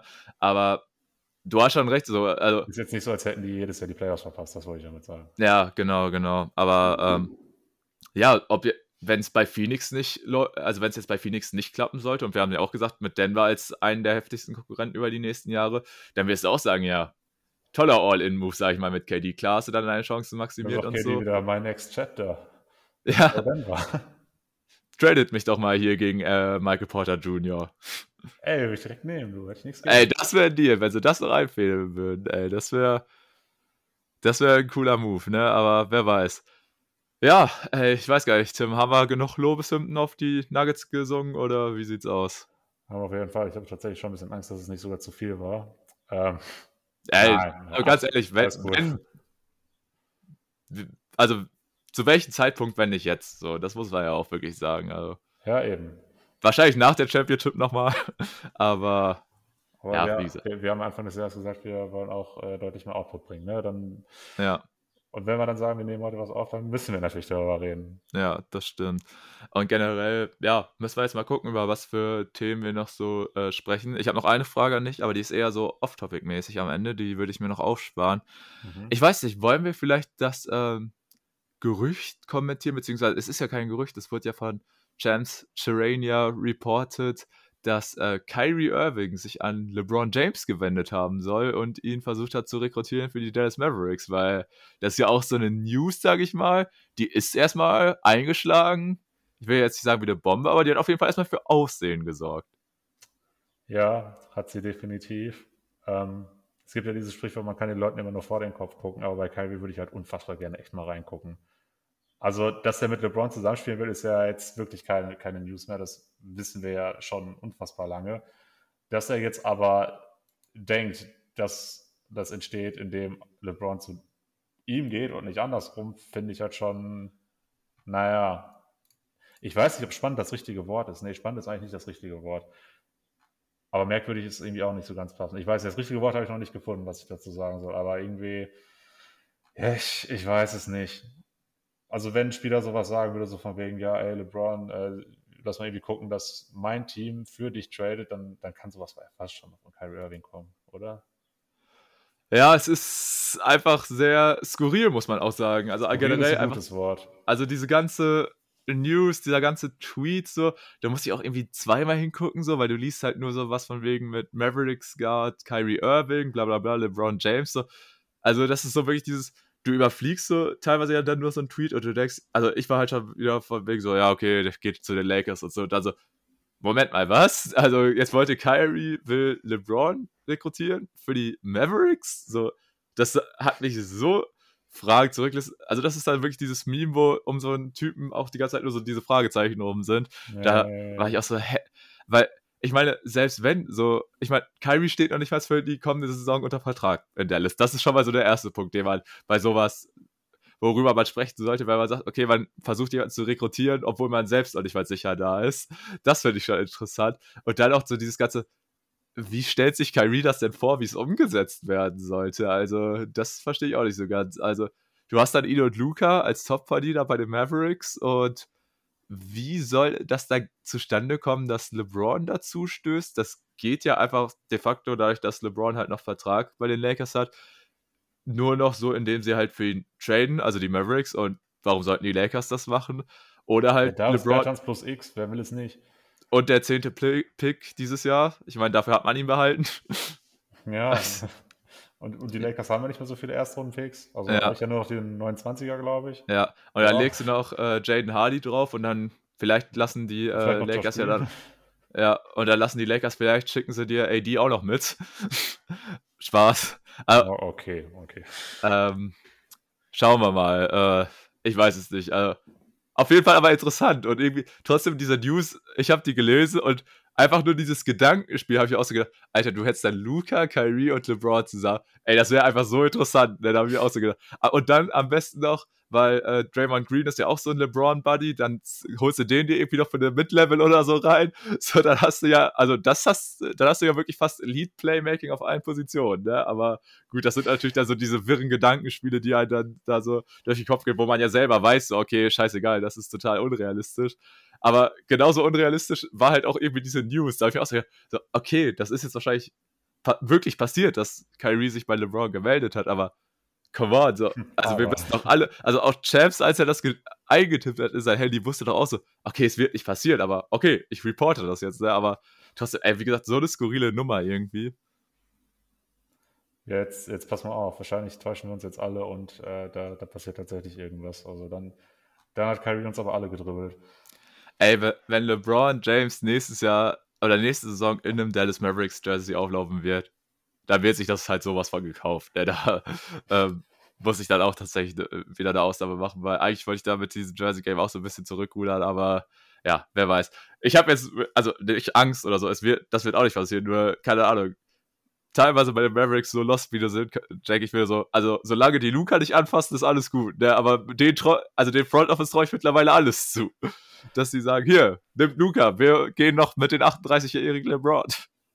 Ja, ey, stell dir das auch mal vor, du hast mir vorhin auch schon gesagt, und Kyrie ist ja nächstes Jahr, nächstes Jahr nicht mal sicher da. Stell dir vor, der verlässt tatsächlich das Team. Die machen irgendwie diesen LeBron-Trade, um dann irgendwann festzustellen, ey, warte mal, den haben wir jetzt ja auch nur ein Jahr. Das ist ja genauso dumm wie das, was wir jetzt zur Trade Deadline gemacht haben. Ja, so ungefähr. Und geben dafür da den, diesen einen Pick da ab, plus, ja, Hardy, Green, keine Ahnung, Bertans. Bertans.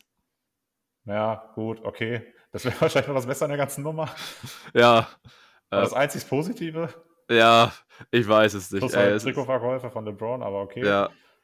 Ja, also Hype wird das auf jeden Fall bringen, ey. Also das, da kann man nichts gegen sagen, aber es wäre, ja, ich weiß es nicht, äh, ganz, ganz seltsame Geschichte. Ich bin auch wirklich, ich meine, gut, das sagen wir bei vielen Teams, dass man gespannt ist, was da in der Offseason passiert, aber gerade bei Dallas, weil die halt wirklich nach so einer enttäuschenden Saison müssen die ja die müssen halt was machen, um zurückzukommen. Aber das Problem ist, jedes Mal, wenn sich Dallas in der Vergangenheit äh, auch in der Lage gesehen hat, etwas machen zu müssen, ist meistens nicht etwas Gutes dabei herausgekommen. Deshalb, ey, wer weiß. Äh, ich habe auch, wie gesagt, als diese News gekommen ist, ich habe Luca für eine Millisekunde schon in einem Lakers-Jersey gesehen und habe mir so gedacht, fuck, da muss ich echt Lakers-Fan werden, ne? ähm, ja, wer weiß. Ja, in der NBA weiß man ja nie. Auch wenn ich da sagen muss, ja, danke Shams, dass du das reported hast. Haben wir alle kurz äh, uns unsere Gedanken zu gemacht, haben kurz drüber nachgedacht, haben kurz drüber gelacht und das war's. Eigentlich wäre das jetzt so, oder ich habe mir so vom Zeitpunkt her gedacht, eigentlich wäre das so perfekt noch gewesen, so kurz nach den Finals und dann noch vor der Draft und so. So in dieser ganz kurzen Flaute, wo wirklich gerade noch so Ruhe, sag ich mal, ist. Und dann kommt so eine News und dann alles so, haha, guck mal, Kyrie, was der denkt und so. Ne? Aber ich fand den Zeitpunkt halt jetzt auch so interessant, wo das reported worden ist, weil, mhm, ja. keine Ahnung, ey, vielleicht haben die auch schon darüber gesprochen äh, zur Trade Deadline und so, aber wer weiß, ne? Kannst du halt dann nie so einordnen. Ja, stimmt, weiß man nicht. Naja. Ja, gut, haben wir das Thema auch abgehandelt. Hast du sonst noch was, Tim? Äh, ja, er hat schon gesagt, so diese ganzen Geschichten, wie manche Teams sich jetzt Richtung Sommer verändern könnten, ist vielleicht jetzt noch nicht so der optimale Zeitpunkt, um darüber zu sprechen. So, die Suns hatten wir gest, äh, gestern, sei ich schon, vorhin mal ganz kurz angerissen in die Richtung, aber nee, da würde ich jetzt tatsächlich noch gar nicht so sehr drauf eingehen. Was ich vielleicht kurz erwähnen möchte, ist, dass, ähm, ja, wir in der letzten Folge schon gesagt haben, dass Dennis Schröder sich für das Nationalteam committed hat für diesen Sommer. Franz Wagner hat das jetzt auch getan, was ich sehr cool finde. Und aus dem Reeves im Gegenzug auch, allerdings für Team USA. Ja, aber generell richtig cooles Roster, was Team USA da unter anderem auf die Beine stellt, mit vielen jungen Spielern. Edwards, Halliburton ist dabei, Jaron Jackson habe ich mal nicht gesehen. Ich habe jetzt nicht alle so aus dem Kopf drauf, aber ja, Reeves hat mich auch ein bisschen überrascht, aber mein Gott, also wird jetzt auch, klar, wäre schön gewesen, ihn jetzt auch für Deutschland auflaufen zu sehen, aber im Endeffekt, man hätte dann wieder nur diese dummen Schlagzeilen und so gelesen, von wegen bla, der ist halt einen Tag gefühlt Deutscher und so, also ist vielleicht auch gar nicht so verkehrt, wenn man sich das spart. Ne? Und generell, wenn man halt die Jungs äh, beisammen hält, die letztes Jahr Bronze geholt haben, das wäre ja auch schon eine coole Nummer. Ja, absolut. Und ich meine, für Austin Reeves muss man ja auch sagen, ey, GG, du kannst mit Team USA einfach zum großen Turnier fahren. Also, das, dass er die Erfahrung mitnehmen kann, ist für ihn natürlich auch eine Riesennummer. Ne? Das darf man ja auch nicht unterschätzen. Auch wenn es ja. jetzt nicht das Olympiateam ist, aber trotzdem, es ist immer noch fucking Team USA. Ja, genau. Und halt dann ein bisschen äh, was im Trophäenschrank zu haben, ist doch für ihn dann auch eine gute Nummer, weil wer weiß, ob es mit den Lakers klappen wird. ja, mal gucken. Schauen wir mal, schauen wir mal. Aber gut, ähm, ja, dann würde ich wirklich zu der Frage kommen, die ich dir noch stellen wollte, Tim, weil das ist jetzt wirklich, das ist die wirklich wichtige Frage der Episode. Und wir hatten es ja vorhin schon vom warmen Wetter und so, deswegen es geht jetzt in den Off-Topic-Bereich. Aber das ist ein Thema, Tim, da habe ich mir in der Vergangenheit so viele Gedanken drüber gemacht, weil man sieht sie jetzt gerade zu der warmen Jahreszeit wieder immer mehr aus ihren Löchern kriechen und so. Die Rede ist von Fahrrädern und zwar insbesondere den E-Bikes. Und da ist jetzt meine Frage an dich, Tim. Ab welchem Alter ist es legitim, ein E-Bike zu fahren? Ich, oder ich würde sogar sagen, es zu besitzen. Weil fahren, wenn du dir mal vielleicht was von den, eins von den Großeltern oder so ausleihst oder so, oder von den Eltern, kann ich irgendwo verstehen. Und wie gesagt, an sich E-Bikes Top-Sache. Gerade so für alte Leute und so, wenn die dadurch einfach ein bisschen mehr raus können, sich dadurch mobiler fühlen und so, will ich gar nicht absprechen. Ich will gar nicht sagen, dass das eine scheiß Sache ist und so. Aber wenn ich dann sehe, dass da irgendwelche kleinen Kinder und so schon draufsetzen, teilweise übergewichtig und so, oder halt generell einfach Leute in einem Alter, wo ich mir sagen würde, wo ich mir persönlich denke, ey, ihr habt doch ihr seid doch, ihr solltet fit sein, so, warum fahrt ihr nicht mit einem normalen Fahrrad. So, und ich, ich will, wie gesagt, also fetter Disclaimer, ich will damit niemanden angreifen und so, ne? Aber ich denke mir wirklich in letzter Zeit, und wie gesagt, im Sommer sieht man es immer häufiger, dass Leute da mit einem E-Bike unterwegs sind, wo ich einfach nicht verstehe, warum. Wo ich mir echt denke, ey, du bist nicht in einem Alter, wo das legitim sein sollte. Deswegen, meine Frage an dich, Tim. Ab wann ist es legitim, E-Bike-Fahrer zu sein, beziehungsweise ein E-Bike zu besitzen. Und wann muss man auch einfach ins Spiegel gucken können und sagen, nee, Bruder, der Moment ist noch nicht gekommen.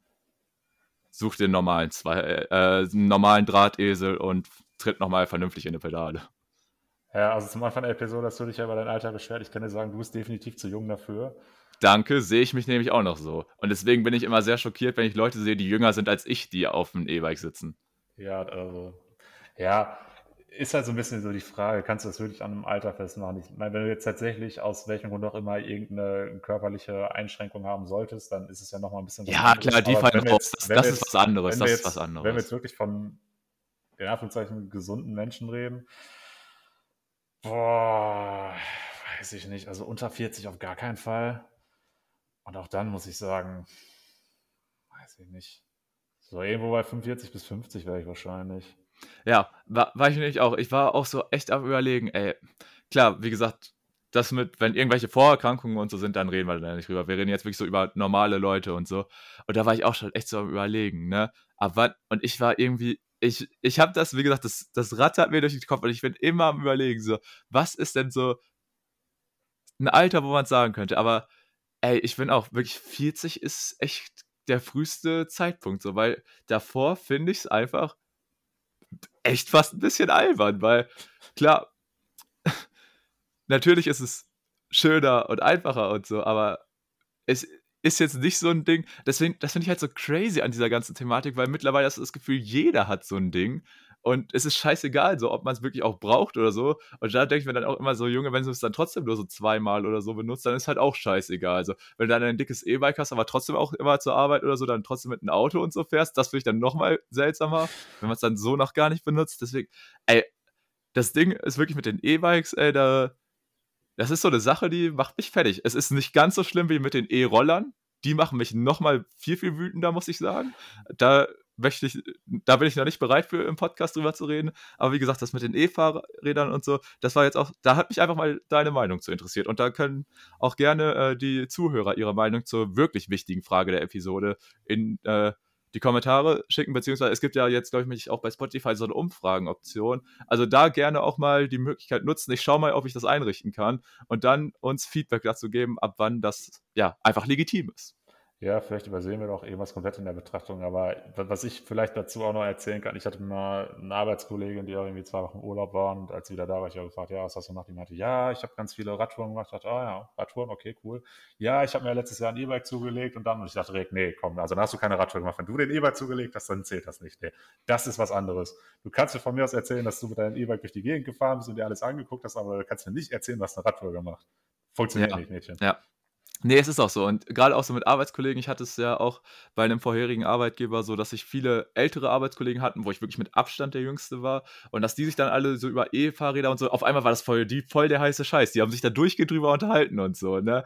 Und klar, wenn du ein bisschen älter bist und so, kann ich es verstehen. Aber dann quasi der Arbeitskollege, der am nächsten an mir dran war, der auch schon Eis hatte und sich da so mit unterhalten hat, der halt noch nicht diese 40, 40er-Grenze überschritten hatte und so, der war Mitte 30 maximal, wenn ich eher anfange. Da habe ich auch so, nein, für dich ist das nicht legitim. Du solltest da nicht mitreden. Du solltest doch jemand sein, der halt ein normales Fahrrad fährt. Aber okay, pass ey, mal auf, ich habe eine Idee. Wir, wir, müssen das irgendwie durchbringen, dass so, wenn du in ein Geschäft gehst, um dir ein E-Bike zu kaufen, dass da tatsächlich auch Alterskontrollen durchgeführt werden. Das ist so wie, so wie bei Alkohol oder Zigaretten oder so. Da, da ja. müssen wir hinkommen.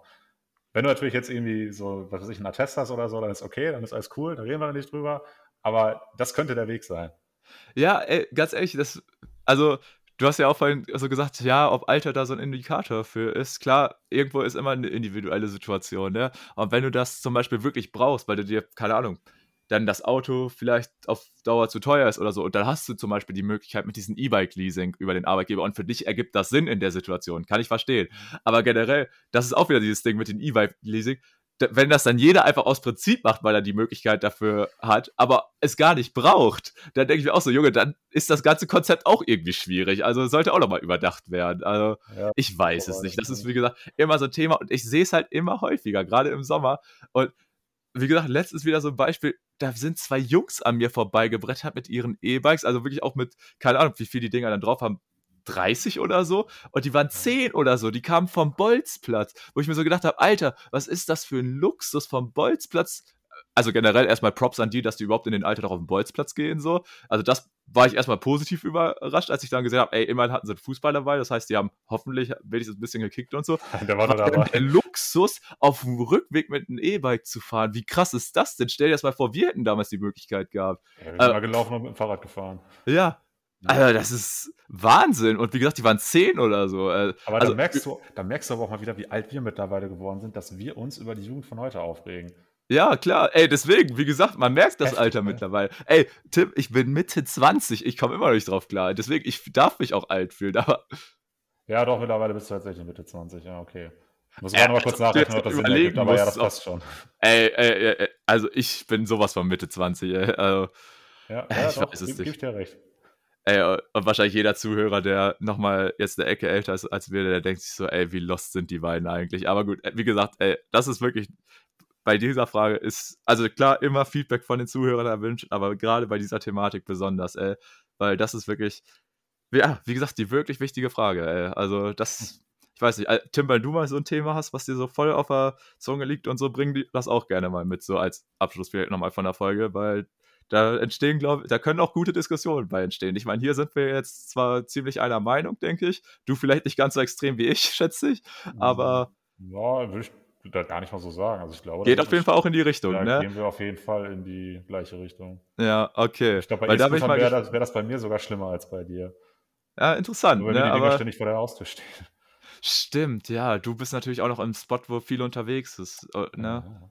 Wobei bei mir natürlich auf dem Land auch. Also hier ist auch Echt, so eine Ecke. Gibt es bei dir wirklich viele, die an deinem Haus vorbeifahren auf dem E-Scooter? Ja, ja, doch schon, schon, muss ich sagen. Also ich mir gar nicht vorstellen. Gerade auch heute, ich bin, ich hab, bin nur so ein bisschen kurz, äh, vor, ich bin nur vor die Tür gegangen, habe äh, die Mülltonnen geholt, weil bei uns die abgeholt worden sind. Da kam eine Gruppe auch an mir vorbeigefahren und das ist eh, also diese Fahrradgruppen, es ist der Wahnsinn, was das für Leute sind, weil du hast da ja teilweise einfach die Range. Du hast manchmal diese ganze Ü50-Klicke und so, die wirklich auf diesen Rennrädern sind. Teilweise halt aber ihre 40 Kilo zu viel mitschleppen, aber ist egal. Wie gesagt, kein Bodyshaming und so. Aber es ist nur interessant, das zu beobachten. Heute ist eine Gruppe an mir vorbeigefahren. Da war alterstechnisch, war da alles dabei. Die hatten aber auch alle ihre E-Fahrräder, ne? Da hast du wirklich einen, der, oder mehrere, also so zwei, drei Jüngere, die wirklich so 18 sind, die waren auf jeden Fall jünger als ich. Dann hast du da richtig viele Ältere dabei, halt auch wieder diese typischen, so 50. Ich glaube, 50 ist einfach so ein Alter, da holst du dir einfach ein E-Bike oder ein Rennrad so. Dann aber auch wirklich welche, die waren nochmal im Rentneralter, hätte ich fast gesagt. Und dann das Allerbeste war, ganz am Schluss mit ein paar Metern Abstand ist einfach einer gefahren, der hatte einen Motorradhelm auf. Das hat mich komplett. Ich habe mir so, was geht denn jetzt ab? Also, ich meine, gut, Safety First und so, aber gerade bei den Temperaturen habe ich gedacht, der geht doch kaputt da drunter. Also, Wahrscheinlich war da noch einer dabei, der so, so ein Liegefahrrad hatte und einer so ein Segway Nee, tatsächlich so. nicht. Nee, ganz so skurril war es nicht, obwohl es, es, war, es war eine sehr interessante Zusammensetzung, das muss ich sagen. Die kommt morgen. Ja, äh, ey, das war wirklich, das ist, sind dann immer so diese Momente, wo ich mir auch immer, da fragst du dich einfach immer, wie kommt sowas zusammen? So, weil die waren auch wieder zu groß für so eine Familie oder so und halt auch nur Typen und so. Deswegen, äh, wirklich einfach, wie passiert sowas? Wie, wie kommt diese Konstellation zustande? Das ist wirklich, also diese ganze Fahrradfahrer-Sache, also halt Fahrradfahrer, die wirklich das als Aktivität sehen, Fahrradfahren, das ist für mich total wild. Also das ist für mich eine Personengruppe und so, wo ich sage, da blicke ich noch nicht durch, muss ich sagen. Vielleicht, vielleicht ist man einfach so, vielleicht wird man als Fahrradfahrer geboren, so, oder vielleicht kommt man halt einfach mit 50 oder so automatisch da rein. Ich weiß es nicht. Aber wie gesagt, für mich ist es eine Gruppe, die für mich auf jeden Fall viele Rätsel aufwirft. Ja, vielleicht äh, werden wir beide das ja mit weiter zunehmendem Alter irgendwann deutlich besser verstehen können. Ich hoffe und übrigens diese, nicht. Und diese Rätsel übrigens alle nachvollziehen können. Ich ja, hoffe das heißt. Nur, dass, wir, dass wir diese Gruppe verstehen. Das heißt ja nicht, dass wir auch so ja. Werden. Ja, ey, ne, da, ey, Tim, da musst du, das musst du mir hochurteilig versprechen, dass wenn ich überhaupt mal mit den Gedanken spiele, mir mit, wie wir jetzt festgelegt haben, unter 40 ein E-Bike zu holen, halt mich einfach auf. Halt mich einfach auf. Verweis auf die Podcast-Episode und sag so, nein. Du hast es selber gesagt, es ist nicht legitim. Ich mach's natürlich umgekehrt genauso, falls du mit den Gedanken spielen solltest.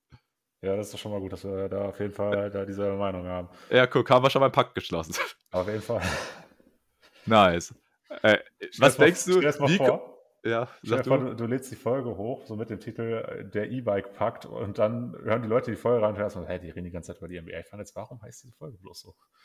Also ich werde auf jeden Fall äh, in der Beschreibung oder so verweisen, dass es am Ende noch einen stabilen Off-Topic-Talk gibt.